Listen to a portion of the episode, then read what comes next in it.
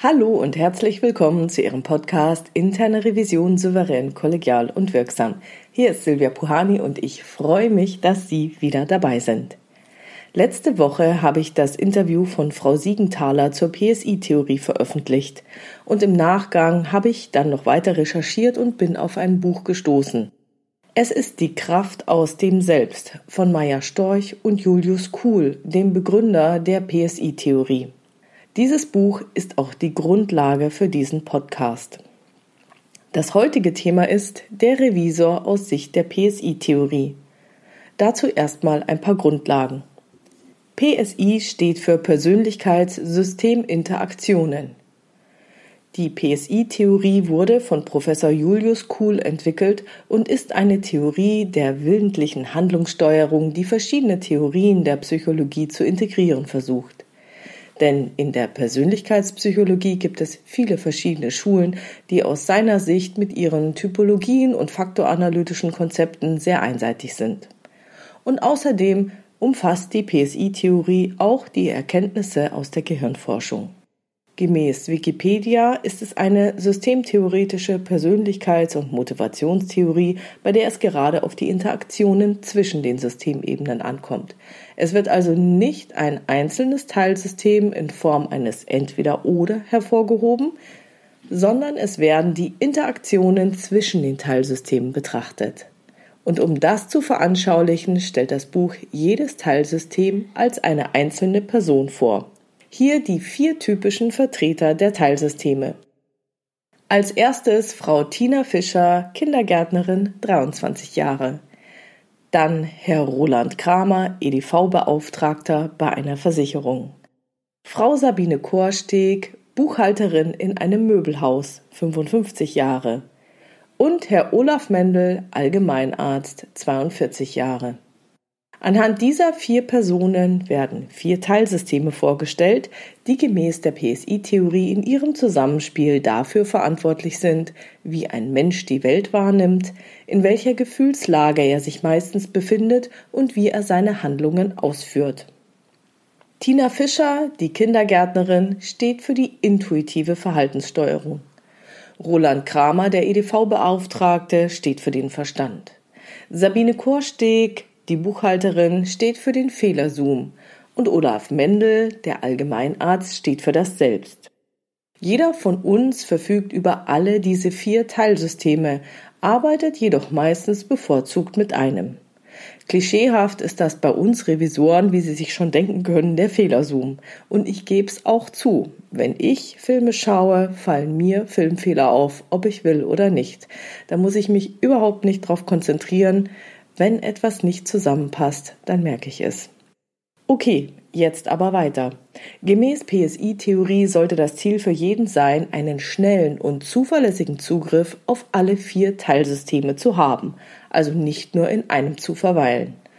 Das ist von Natur aus oft nicht der Fall und üblicherweise spezialisieren wir uns auf das eine oder andere der vier Teilsysteme. Wir Revisoren, also zumindest ich, haben uns auf den Federzoom spezialisiert und unsere Tendenz sozusagen zum Beruf gemacht. Unsere Lebensaufgabe ist es dann gemäß der PSI-Theorie, Übung in der Benutzung gerade derjenigen Teilsysteme zu erlangen, die bislang nicht so herausragend funktionieren. Und das erfordert die Fähigkeit, von einem System ins andere zu wechseln. Um in die anderen Teilsysteme wechseln zu können, muss man sie erst kennenlernen. Hierfür stelle ich Ihnen nun die einzelnen Personen kurz vor. Zunächst Frau Tina Fischer, Kindergärtnerin, 23 Jahre. Tina Fischer ist eine Frohnatur. Ihr helles Lachen ist schon von weitem zu hören. Die Kinder lieben Tina und suchen ihre Nähe. Sie hat immer so lustige Ideen, hat gute Laune und bietet Überraschungen. Sie ist eine ehrliche Haut und sagt frei heraus, was sie gerade denkt. Manchmal findet sie, ist sie zu frei heraus. Dann rutscht ihr etwas raus, was sie hinterher bereut, weil es ihr viel Ärger einbringt, obwohl sie es doch gar nicht so gemeint hat. Sie ist ein durch und durch spontaner Mensch. Bei Vorschlägen sprüht Tina Fischer schnell vor guter Laune und Begeisterung und ist sofort dabei, diese Vorschläge in die Tat umzusetzen. Langes Zögern ist ihr gänzlich unbekannt. Sie springt mit ihren Ideen hin und her und manchmal auch mitten in ein Fettnäpfchen hinein. Aber das macht ihr nichts aus. No risk, no fun ist ihr Motto. Wenn sich Tina Fischer eine Selbstmanagementkompetenz wünschen könnte, dann wäre das, sich selbst bremsen zu können. Allerdings möchte sie dabei nicht ihre Spontanität und Begeisterungsfähigkeit verlieren. Dennoch möchte sie lernen, sich von ihrer Euphorie nicht so schnell mitreißen zu lassen, wenn andere mit Vorschlägen an sie herantreten. Denn mittlerweile hat sie ein echtes Terminproblem, weil sie überall mitmacht und zusagt. Tina Fischer ist also Spezialistin für die intuitive Verhaltenssteuerung. Dieses System steuert das spontane Handeln. Die intuitive Verhaltenssteuerung ist weitgehend unabhängig von bewusster Planung. Sie verläuft unbewusst und baut auf Automatismen auf. Mit Planung und bewussten Absichten kann man hier nicht viel erreichen. Die intuitive Verhaltenssteuerung ist wichtig bei der Ausführung automatisierter Verhaltensroutinen, wie zum Beispiel auch Smalltalk, aber auch wenn man eine Absicht wirklich umsetzen will.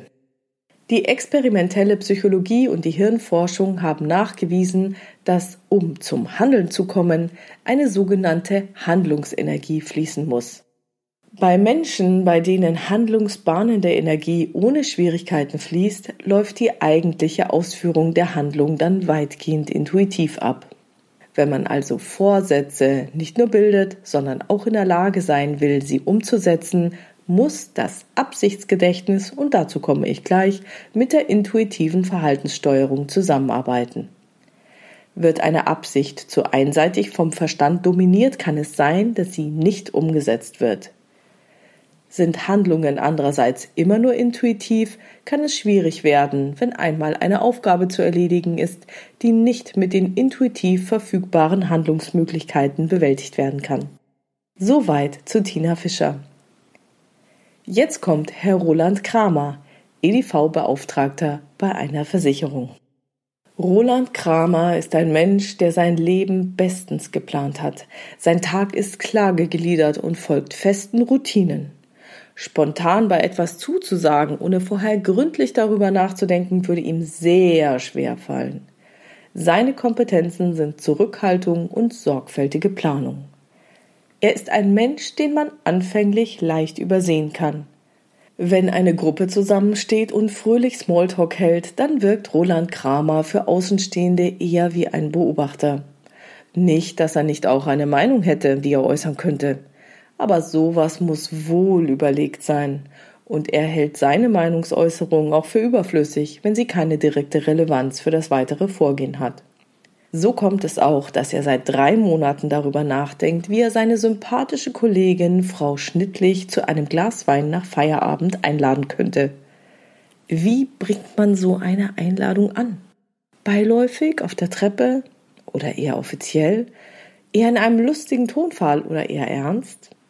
Soll man so etwas überhaupt von Angesicht zu Angesicht durchführen oder wäre eine Mail vielleicht besser?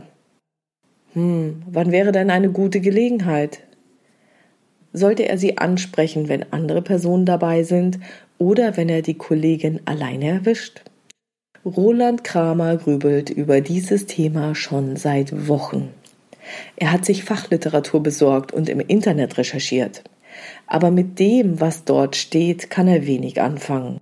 Was soll das denn heißen? Seien Sie einfach authentisch. Woher soll er denn wissen, wann er authentisch ist? Er findet, dass er immer authentisch ist, wenn er sich einmal für etwas entschieden hat. Aber genau diese Entscheidung ist halt nicht so einfach, sondern super kompliziert. Roland Kramer schätzt in seinem Beruf genau die Zeiten, wo er in Ruhe an seinem Computer sitzen und sich in eine Fragestellung so richtig vertiefen kann. Was er gar nicht mag, ist, wenn er Lehrgänge und Einweisungen für Mitarbeiter halten muss. Da geht immer alles so durcheinander. Alle Fragen werden auf einmal gestellt und die wenigsten Teilnehmer können logisch denken. Die klicken dann irgendwie rum und er soll dann hinterher alles wieder in Ordnung bringen. Am liebsten würde er einfach in Ruhe seine Arbeit machen. Aber nein, Ständig quatscht ihm jemand die Ohren voll. Da kann er echt beim besten Willen keinen klaren Gedanken fassen. Ob Roland Kramer etwas an sich oder seinem Leben verändern möchte? Ach, eigentlich ist er doch ganz zufrieden. Er hat sein Leben gut eingerichtet. Ja, okay, nur beim Flirten. Da könnte er etwas Nachhilfe gebrauchen. Da denkt er einfach zu viel. Und ein Freund von ihm aus dem Männerchor, der ist da spontaner. Der redet einfach drauf los und hat damit bei den Frauen sehr oft Erfolg. Also von dem, ja, von dem würde er sich gerne eine Scheibe abschneiden. Roland Kramer ist der Experte beim Einsatz des Verstandes. Was wir mit unserem Verstand bearbeiten, können wir bewusst erfahren und in Sprache fassen. Der Verstand arbeitet Schritt für Schritt. Er ist zuständig für analytische Prozesse wie Denken und Planen. Er hat auch Zugriff auf das Absichtsgedächtnis, das in der Psychologie auch Intentionsgedächtnis genannt wird. Es geht um die Aufrechterhaltung von bewusst gebildeten Absichten. Das ist wichtig, wenn eine Absicht nicht sofort in Verhalten umgesetzt werden kann. Vielleicht fehlt die Gelegenheit oder es muss erst ein Problem gelöst werden. Dann muss erst geplant und nachgedacht werden, bevor gehandelt werden kann. Sind der Verstand und das Absichtsgedächtnis aktiviert, weil Schwierigkeiten bei der Umsetzung der Absicht überwunden werden müssen, geht die Aktivierung der intuitiven Verhaltenssteuerung zurück. Funktioniert diese Hemmung nicht, wird das Verhalten zu impulsiv und unüberlegt, wie bei hyperaktiven Kindern. Und Tina Fischer kann ein Lied davon singen. Wenn eine Handlung hingegen gar nicht geplant oder aufgeschoben werden muss, weil fertige und automatisierte Verhaltensprogramme sofort anwendbar sind, sind Verstand und Absichtsgedächtnis gehemmt. Von der fein abgestimmten Interaktion der intuitiven Verhaltenssteuerung und des Verstandes hängt gemäß PSI-Theorie die Willensbahnung ab. Dies ist die Fähigkeit, Absichten in die Tat umzusetzen. Sabine Korsteg, die Buchhalterin, steht für den Fehlerzoom. Sie ist eine absolute Perfektionistin. Als Buchhalterin entgeht ihr nichts. Ihr Chef kann sich voll auf sie verlassen. Naja, nur auf Witze reagiert sie nicht. Humor ist nicht so ihre Stärke. Aber an ihrem Arbeitsplatz, da ist das ja auch nicht entscheidend. Sie hat scheinbar kein Privatleben und lebt nur für den Betrieb. Sabine Korsteg beschreibt sich selbst als sehr pflichtbewusst. Ihre Kollegen haben eine geteilte Meinung über sie. Manche loben ihre absolute Präzision und Zuverlässigkeit, andere nennen sie eher miesepetrig. Sie hat wirklich meistens keine gute Laune und findet immer etwas zu kritisieren. Eigentlich kann man es der Sabine nie recht machen. Sie freut sich nie und lobt nie.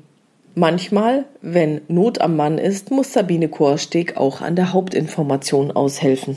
Das mag sie überhaupt nicht. Sie empfindet dann einen irrsinnigen Druck, vor allem wenn sich eine Schlange bildet. Dann verliert sie leicht den Überblick und verfängt sich mit einzelnen Kunden in Detailfragen. Und wenn sie unter Stress gerät, merkt sie, dass sie sogar bissig oder schnippisch wird. Und weil sie an sich selbst so hohe Ansprüche stellt, ist sie darüber ausgesprochen unzufrieden. Leider hat sie im Moment keine Idee, wie sie diese Reaktionsweise abstellen könnte. Gemäß PSI-Theorie bevorzugt Sabine Korsteg den Fehlerzoom. Er ist bei ihr im Dauereinsatz. Der Fehlerzoom ermöglicht das bewusste Registrieren einzelner Sinneseindrücke. Er löst Einzelheiten aus dem Gesamtzusammenhang. Das Wahrnehmungssystem, das diese Einzelheiten herauslöst, heißt Objekterkennung. Die Betrachtung von Einzelheiten ist besonders wichtig, wenn es darum geht, Fehler oder Gefahrenquellen zu identifizieren, um sie auch in anderen Zusammenhängen wiedererkennen zu können. Wer hierzu nicht in der Lage ist, macht unter Umständen denselben Fehler immer wieder, selbst wenn er sich vorgenommen hat, beim nächsten Mal besser aufzupassen. Der Fehler-Zoom rückt einzelne Aspekte der Innen- oder Außenwelt in den Vordergrund der Wahrnehmung. Er lenkt die Aufmerksamkeit von Sabine Korsteg besonders auf Neuartiges, Unerwartetes oder eben auf Fehler. Wenn dieses System bei jemandem besonders häufig aktiviert wird, kann diese Person geradezu zum Unstimmigkeitsexperten werden. Sie bemerkt jeden Fehler und findet jedes Haar in der Suppe. Für andere ist das manchmal lästig und frustrierend. Sabine Korsteg fällt eben immer alles sofort auf. Menschen, die auf Einzelheiten und Fehler genau achten, sind in gewisser Weise durchaus objektiv. Sie neigen nicht zum Beschönigen. Und sie übersehen keine Einzelheiten, etwa nur deshalb, weil sie ihnen oder anderen unangenehm werden können.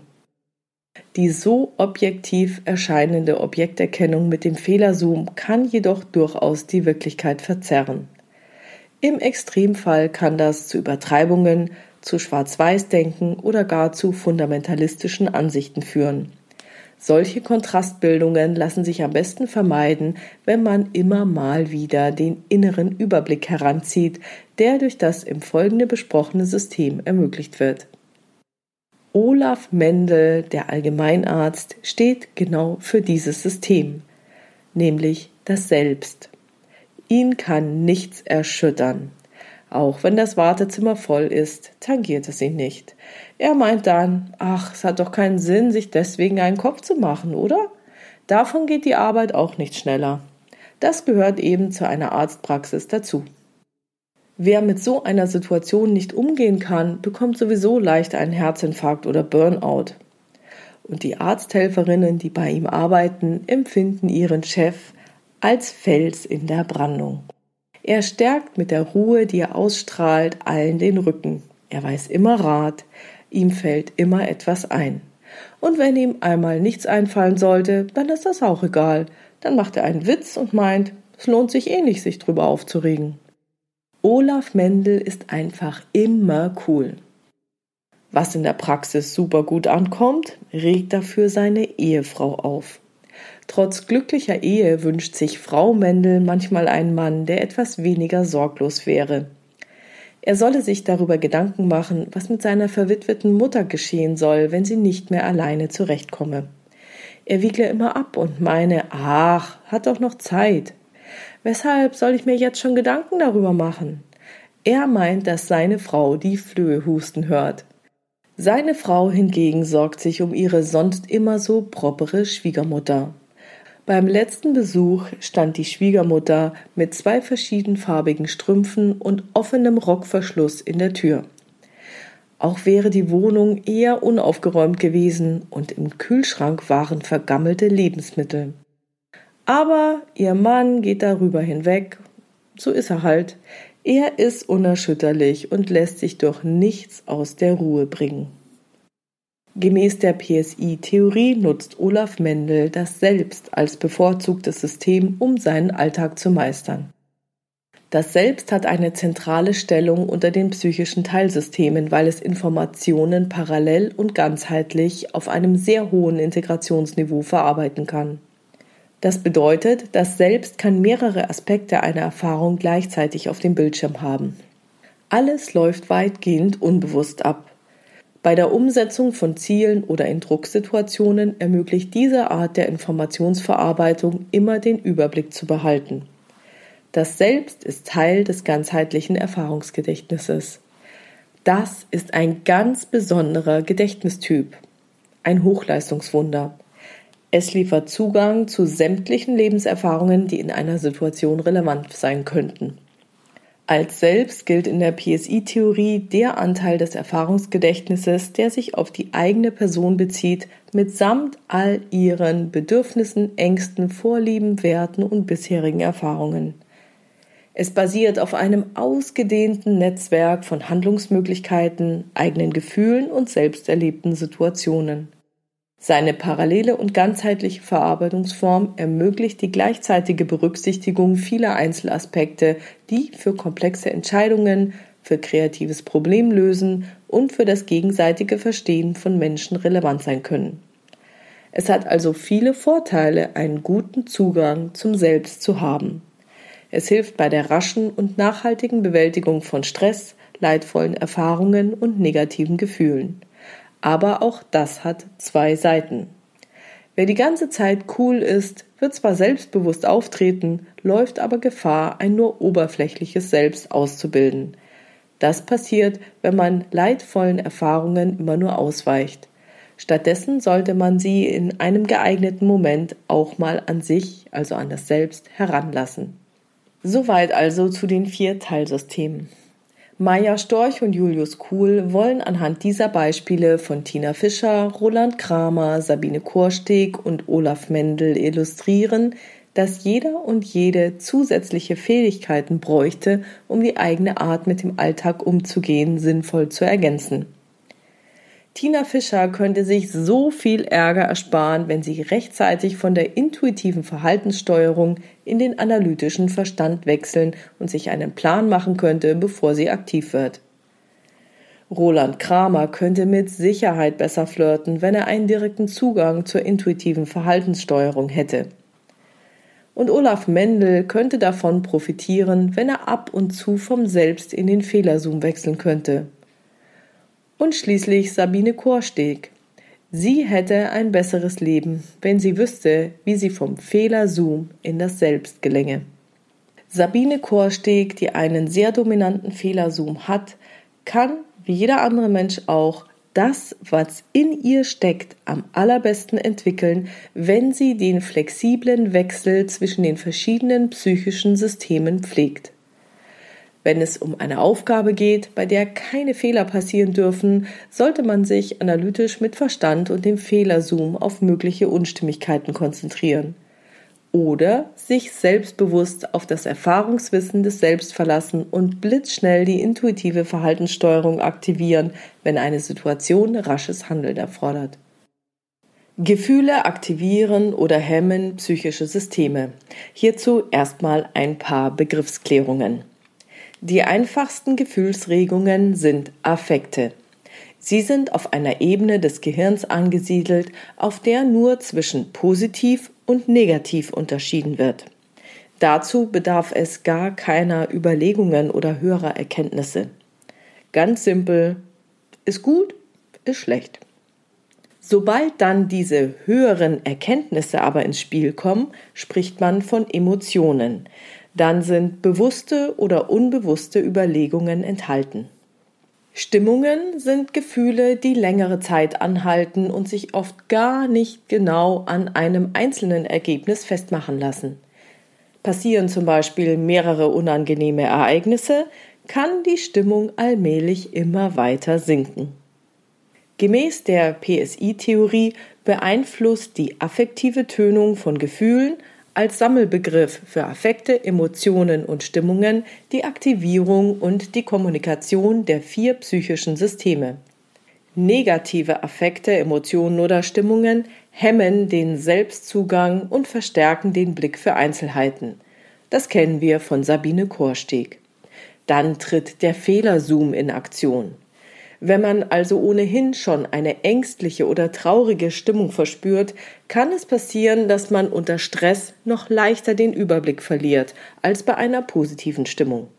Noch so gute Absichten kann man, wie Roland Kramer, nicht umsetzen, wenn man im analytischen Denken bleibt und es nicht schafft, sich in eine positive Stimmung zu versetzen.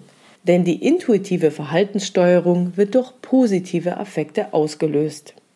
Die Fähigkeit, zwischen verschiedenen Affektlagen zu wechseln, erleichtert das flexible und situationsangepasste Wechseln zwischen den vier psychischen Systemen der Psi-Theorie.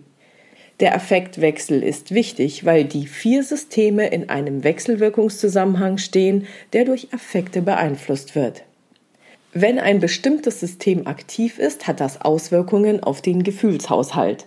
Umgekehrt gilt das dann auch.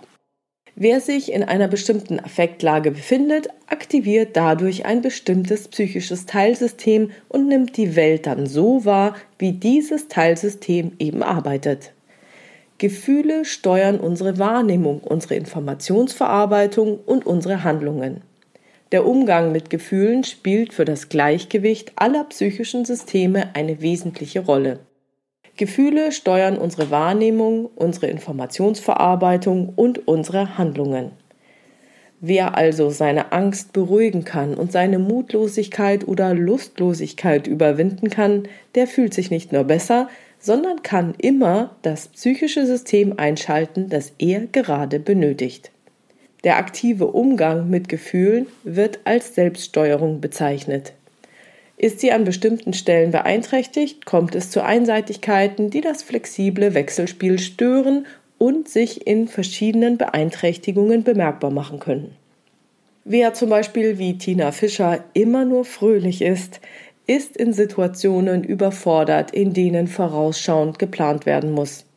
Wer wie Olaf Mendel immer nur gelassen, cool und selbstbewusst ist, kann Schwierigkeiten haben, alarmierende Situationen wahrzunehmen. Jetzt komme ich zu den Wechselwirkungen zwischen den Systemen. Im Gehirn werden positive und negative Affekte durch unterschiedliche Quellen erzeugt. Bei negativen Affekten ist die Amygdala oder der Mandelkern aktiv bei positiven Affekten der Nucleus accumbens. Deshalb kann man auch gemischte, nämlich teilweise positive und teilweise negative Gefühle haben. Die PSI-Theorie unterscheidet zwischen zwei Ausprägungen, die ein Affekt haben kann, nämlich stark oder gedämpft. Jetzt komme ich zu den einzelnen Affekten. Der positive Affekt also die Gefühlsregung, die ohne kognitive Erkenntnisse auskommt, aber auch Emotionen und Stimmungen, kann also stark oder gedämpft sein. Bei Tina Fischer, der lustigen Kindergärtnerin, ist der positive Affekt stark ausgeprägt. Bei Roland Kramer, dem eher nüchtern auf seinen Verstand fixierten EDV-Beauftragten, eher schwach. Der starke positive Affekt aktiviert bei Tina Fischer die intuitive Verhaltenssteuerung als bevorzugtes System. Wenn man sich gut und sicher fühlt, handelt man einfach spontan und intuitiv, ohne viel nachzudenken und zu planen. Dann fließt die Unterhaltung, ohne dass man ständig überlegt, was man damit erreichen will oder was man als nächstes sagen sollte. Ist der positive Affekt jedoch wie bei Roland Kramer gehemmt, ist der Verstand und das an den Verstand gekoppelte Absichtsgedächtnis aktiviert. Dann denkt man an die eigene To-Do-Liste. Ja, das ist eine sinnvolle Sache, besonders dann, wenn etwas nicht spontan erledigt werden kann, sondern komplizierter oder zeitaufwendiger ist. In diesem Modus wird nichts, aber auch gar nichts vergessen. Möchte man aber wiederum vom Denken ins Tun kommen, muss der gehemmte positive Affekt wieder aufgehoben und gestärkt werden, damit die intuitive Verhaltenssteuerung ins Handeln kommt. Das ist die Aufgabe von Roland Kramer. Auch der negative Affekt kann stark oder gedämpft auftreten. Tritt der negative Affekt stark auf, bestimmt der Fehlerzoom die Wahrnehmung. Dann richtet sich die Aufmerksamkeit stärker auf Einzelheiten, die aus dem Zusammenhang herausgelöst sind. Wer im Fehlerzoom ist, sieht nur noch das, was nicht passt. Da gehen dann leicht die vielen positiven Erfahrungen verloren oder es werden Dinge übersehen, die die negativen Details relativieren könnten. Aber genau das macht Sabine Korsteg zu so einer perfekten Buchhalterin.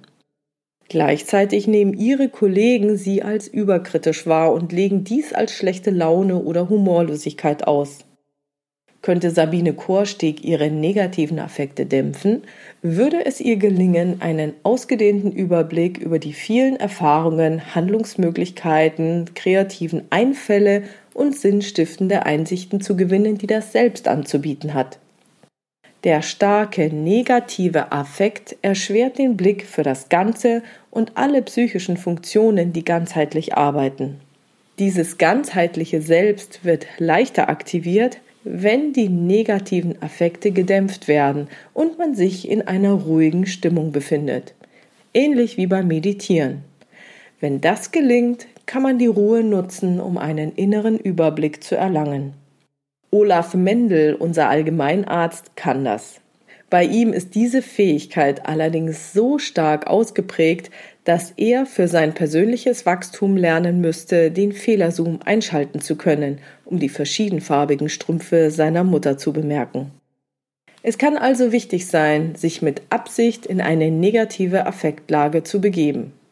Persönlichkeitsreife erlangt man gemäß PSI-Theorie nicht nur in dem Streben nach positiven Gefühlen und Chaka Chaka. Persönlichkeitsentwicklung funktioniert umso besser, je besser gerade diejenigen psychischen Systeme zusammenarbeiten, die sich auf den ersten Blick zu bekämpfen scheinen. Es geht um Integration und Zusammenarbeit und die Zusammenarbeit zwischen unterschiedlichen Systemen funktioniert gemäß PSI-Theorie am besten, wenn man zwischen gegensätzlichen Gefühlen hin und her wechseln kann. Wenn jemand auf eine nüchterne Stimmung festgelegt ist, also Freude und andere positive Gefühle nicht so stark zulässt, kann er zwar viele anspruchsvolle Absichten bilden und sich hehren Idealen verpflichtet fühlen, aber sein Verstand bekommt die intuitive Verhaltenssteuerung selten dazu, die gebildeten Absichten tatsächlich auszuführen. Hierzu müsste er in eine positive Stimmung wechseln können. Wer umgekehrt nur auf positive Stimmung festgelegt ist, wie das bei sehr extravertierten Menschen der Fall sein kann, weicht allen Schwierigkeiten aus und wird zum Experten in Sachen Delegieren. Er gibt alle für ihn unangenehmen und anstrengenden Aufgaben an andere weiter, weil er den Verstand und das daran gekoppelte Absichtsgedächtnis nicht dauerhaft aktivieren kann. Wer hingegen auf negative Gefühle festgelegt ist, kann zum Unstimmigkeitsexperten werden. Er kann bei sich selbst und anderen Fehler sofort bemerken. Er kann aber gemäß PSI-Theorie aus den Fehlern nicht wirklich lernen und merkt auch oft nicht, dass er Ziele bildet, die nicht wirklich zu ihm selbst und den eigenen Bedürfnissen und Werten passen. Das Selbst wird dann von fremden Erwartungen und Zielen infiltriert, ohne dass das dem Betroffenen immer auch bewusst wird. Um wirklich mit seinem Selbst übereinstimmende Ziele zu bilden, müsste er Zugang zum Selbst haben. Dieser Zugang ist jedoch durch übermäßige negative Gefühle versperrt. Wer andererseits auf eine gelassene Stimmung festgelegt ist, der wird zwar solche selbstkongruenten Ziele bilden und ziemlich selbstbewusst auftreten, aber sein Selbst bleibt ziemlich oberflächlich. Es integriert zu wenig Lebenserfahrungen, und insbesondere zu wenig schmerzhafte Lebenserfahrungen, aus denen man bekanntlich am meisten lernen kann. Wer dagegen die emotionale Dialektik zwischen Leidensfähigkeit und Bewältigung beherrscht, der kann schmerzliche Erfahrungen wirklich aushalten, ohne ihnen immer nur ausweichen zu müssen. Er bleibt dann auch nicht in ihnen stecken. Er kann zum richtigen Zeitpunkt negative Gefühle herunterregulieren und die neuen Erfahrungen in das große Netzwerk seiner Lebenserfahrung integrieren. Jetzt ist natürlich die große Frage, wie das nachhaltig gelingen kann. Das geht natürlich mit Hilfe anderer Personen oder auch aus eigener Kraft. Olaf Kramer, der EDV-Beauftragte, müsste sich je nach Situation selbst aufmuntern bzw. motivieren. Er müsste seine Selbstmotivierung trainieren. Tina Fischer müsste sich selbst bremsen, wenn ihre Begeisterung zu groß wird. Sie müsste ihre Selbstbremsung trainieren. Sabine Korsteg müsste ihre Fähigkeit zur Selbstberuhigung trainieren, um in den Zustand des inneren Überblicks über ihre gesammelten Lebenserfahrungen zu kommen und Olaf Mendel, der Allgemeinarzt, müsste seine Selbstkonfrontation trainieren, um sensibel für Warnzeichen zu werden, wenn dies nicht seine Frau für ihn übernimmt und ihn immer wieder anpiekt. Eine Möglichkeit, das selber hinzubekommen, ist, über sich selbst und die eigene Präferenz für psychische Systeme nachzudenken. Der Überblick über die gesammelte Lebenserfahrung hilft bei der nachhaltigen Bewältigung schwieriger Gefühle. Das liegt daran, dass der weitgehend unbewusste simultane Zugriff auf alle relevanten Lebenserfahrungen den Zugriff gerade auf solche Erfahrungen ermöglicht, die einem sagen, wie man sich in einer ähnlichen Situation schon einmal beruhigt oder ermutigt hat oder wie man von jemand anderen beruhigt oder ermutigt wurde. Okay, jetzt aber endlich zur Revision. Wo ist denn nun der Revisor aus Sicht der PSI-Theorie? Und da muss ich sagen, das ist jetzt von mir, so wie ich die PSI-Theorie bisher verstanden habe. Also, das Klischee des klassischen Revisors wird in der PSI-Theorie in der obigen Darstellung durch Sabine Korsteg, der Buchhalterin, bedient. Das ist Ihnen bestimmt schon aufgefallen. Beim klischeehaften Revisor sind also die negativen Affekte stark aktiviert. Der Fehlerzoom bestimmt die Wahrnehmung und richtet sich auf Einzelheiten, Unstimmigkeiten und Fehler, die aus dem Zusammenhang herausgelöst sind. Der Revisor sieht dann nur noch das, was nicht passt oder ungute Gefühle auslöst. Das passiert bei mir oft auch im Alltag. Als ich meinen jüngsten Sohn einmal für einige Wochen ins Krankenhaus begleitet habe, sind mir dort zum Beispiel alle ineffizienten Prozessabläufe und fehlenden Absprachen des dortigen Personals ins Auge gesprungen, obwohl ich als Revisorin ja immer nur in Banken gearbeitet habe und null Ahnung von Krankenhaus und Medizin hatte. Der Beruf prägt vielleicht auch diesen Blick oder es war bei mir schon immer so, wer weiß. Der klischeehafte Revisor ist dann wahrscheinlich genau wie Sabine Korsteg die eher schlecht gelaunte Spaßbremse, die sich zu sehr auf Details fokussiert. Wenn ich so auf über 20 Jahre Revisionstätigkeit zurückblicke, dann kann ich mich an ein paar Situationen erinnern, wo sich Revisionspartner über genau diese Haltung der internen Revision beschwert hatten. Die Revision wäre doch viel zu kleinteilig unterwegs gewesen. Ja, mein Gott, die Feststellungen seien zwar so richtig, aber man müsse doch die größeren Zusammenhänge sehen. Und dann würden diese Dinge im großen Zusammenhang überhaupt keine Rolle mehr spielen.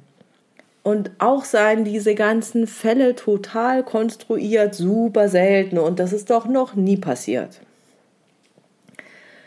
Und ich muss zugeben, ja, gerade zu Beginn meiner Revisionstätigkeit waren sicher auch echte Kleinigkeiten dabei, die keine großen Auswirkungen hatten. Aber auch Risiken mit richtig großen Auswirkungen, die man sich damals noch nicht vorstellen konnte. Zum Beispiel, dass auch mal eine größere Bank pleite gehen kann, wie es dann bei Lehman Brothers tatsächlich mal der Fall war, oder dass auch mal eine Pandemie auftritt und man dafür einen Notfallplan haben müsse. All die Dinge wurden ebenfalls als viel zu schwarzseherisch abgetan. Von daher lohnt sich, glaube ich, für uns immer der Blick auf die Auswirkungen. Dass wir genau betrachten, wie sich etwas auswirken könnte, auch wenn es sehr unwahrscheinlich ist. Also setzen Sie immer zuerst Ihren Fehlerzoom ein, um aktuelle oder mögliche Probleme identifizieren zu können und überlegen Sie dann immer, welche Auswirkungen das haben könnte. Doch der alleinige Zugriff auf den Fehlerzoom macht aus Ihnen, meiner Meinung nach, noch keinen guten Revisor. Dazu ist wirklich mehr erforderlich. Sie brauchen auch einen guten Überblick, insbesondere bei anspruchsvollen Prüfungsthemen, bei denen Sie nicht durch einfache Checklisten getrieben werden, die nur eine richtige Antwort zulassen. Da brauchen Sie einen guten Überblick über Ihr Prüfungsgebiet. Sie müssen das Prüfungsthema verstehen und die enthaltenen Wechselwirkungen und Zusammenhänge erkennen und beurteilen können.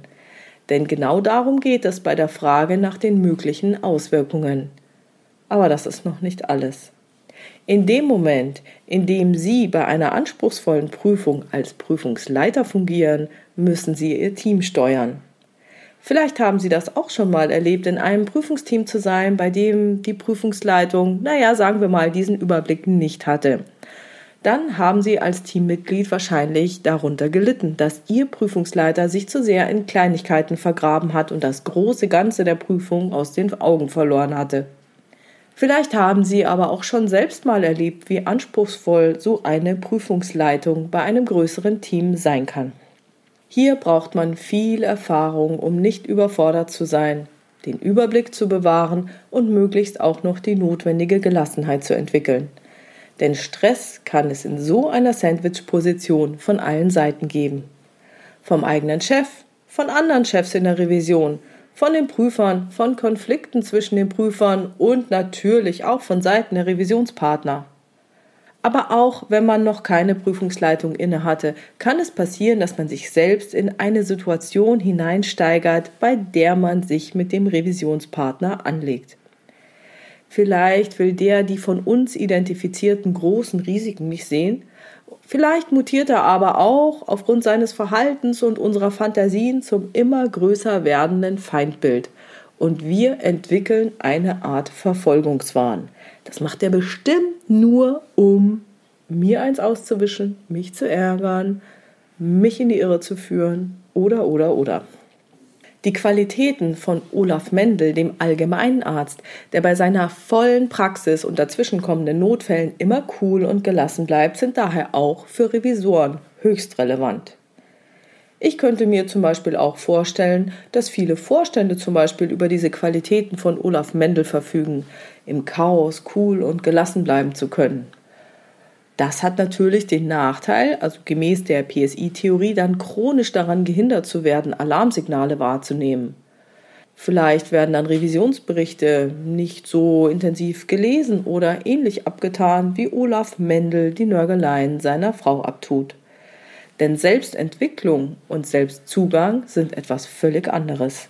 Mit Selbstzugang ist man in der Lage, die Gelassenheit im Chaos zu bewahren. Denn ein guter Selbstzugang sagt noch nichts aus, wie gut das Selbst sich entwickelt hat. Das heißt, wie oft das Selbst eingesetzt wurde, um aus Fehlern oder schmerzlichen Erfahrungen zu lernen. Selbstentwicklung erfordert eine ständige Integration unerwarteter, unangenehmer oder sogar schmerzlicher Lebenserfahrungen in die wachsende persönliche Erfahrungsbasis. Die Vorstände müssen dann den inneren Überblick und die Gelassenheit vorübergehend aufgeben und in den Fehlerzoom wechseln, zum Beispiel beim Lesen von Revisionsberichten. Jetzt aber zurück zu den Revisoren. Wir Revisoren wissen auch, dass wir eine positive Arbeitsbeziehung zu unseren Revisionspartnern aufbauen sollten. Dann geht das Prüfen nämlich leichter. Und hierfür benötigen wir die Qualitäten von Tina Fischer, der Kindergärtnerin. Wäre es nicht toll, wenn unsere intuitive Verhaltenssteuerung uns dabei helfen würde, mit guter Laune in eine Prüfung zu starten und ganz intuitiv Smalltalk machen zu können, ohne uns ein abzubrechen oder an Authentizität zu verlieren? Mit dem Zugang zur intuitiven Verhaltenssteuerung würde es uns auch super gut gelingen, in Prüfungsinterviews das Gespräch einfach fließen zu lassen. Dann haben wir Zeit, gut zuzuhören, ohne bereits darüber nachzudenken, was wir als nächstes sagen oder fragen. Und gleichzeitig würden wir dennoch alle Fragen stellen, die zu stellen sind. Nach meiner Einschätzung sind diese Qualitäten von Tina Fischer in Unternehmen wahrscheinlich eher in Vertriebsbereichen zu finden als in der internen Revision. Nichtsdestotrotz ist es eine tolle Qualität, die auch uns zugutekommen kann.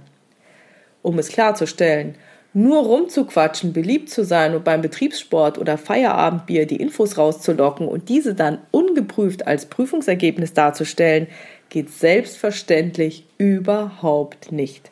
Geprüft werden muss natürlich trotzdem. Ist die Arbeitsbeziehung hingegen super gut aufgebaut, übersteht sie auch Situationen, in denen man anderer Meinung ist als der Revisionspartner. Es schließt sich also keineswegs aus, beide Qualitäten zu integrieren. Es kann aber auch sein, dass man, wenn man die Qualitäten von Tina Fischer ausbaut, dem Revisionspartner in voller Begeisterung auf den Leim geht, wenn er einem Köder hinwirft, auf die man sofort anspringt, um von anderen größeren Problemen bei sich im Bereich abzulenken. Hier muss man sich bremsen und sich fragen können, ob das für diese Prüfung tatsächlich relevant ist. Und das kann unser EDV-Beauftragter Roland Kramer besonders gut. Mit seinem Absichtsgedächtnis reflektiert er, was relevant ist und welchen Sachen er nachgehen sollte. Ohne Absichtsgedächtnis geht also auch nichts. Und eine Prüfung ist ja auch nicht mit einem ersten Blick auf einen Sachverhalt abgetan. Man geht hin, schaut sich's an und sagt, okay, ich kann meinen Bericht schreiben. Sie kann nicht spontan erledigt werden, sondern ist komplizierter und zeitaufwendiger. Das heißt, man muss sein Vorgehen planen und die Absicht haben, sie möglichst objektiv durchzuführen und Sachverhalte aus verschiedenen Blickwinkeln betrachten zu wollen. Das Vorgehen muss auch strukturiert werden. Es kommt durchaus auf eine sinnvolle Vorgehensweise und die Reihenfolge der Gesprächspartner bei Interviews an. Also einfach nur so drauf losprüfen geht nicht. Wir Revisoren müssen uns mit den bestehenden Risiken auseinandersetzen und das geht nur über das analytische Durchdringen des Themas, die relevanten Zahlen, Daten und Fakten und insbesondere das Erstellen und Verstehen entsprechender Datenanalysen.